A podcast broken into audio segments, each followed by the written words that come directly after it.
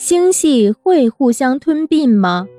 星系在宇宙中一直在高速向外膨胀，在星系团内，星系的空间密度比较高，星系间的距离约为星系直径的十至一千倍。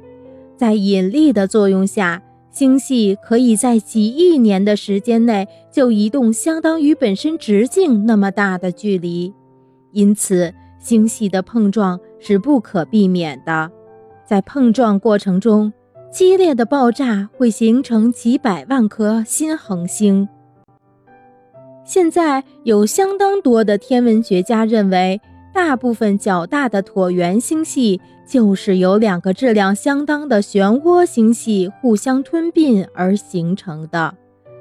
哈勃空间望远镜的最新观测结果还揭示了星系碰撞有时可能导致类星体的诞生。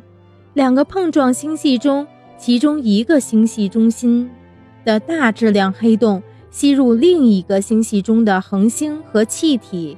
随着物质大量掉入黑洞，会产生出一股非常强烈的辐射。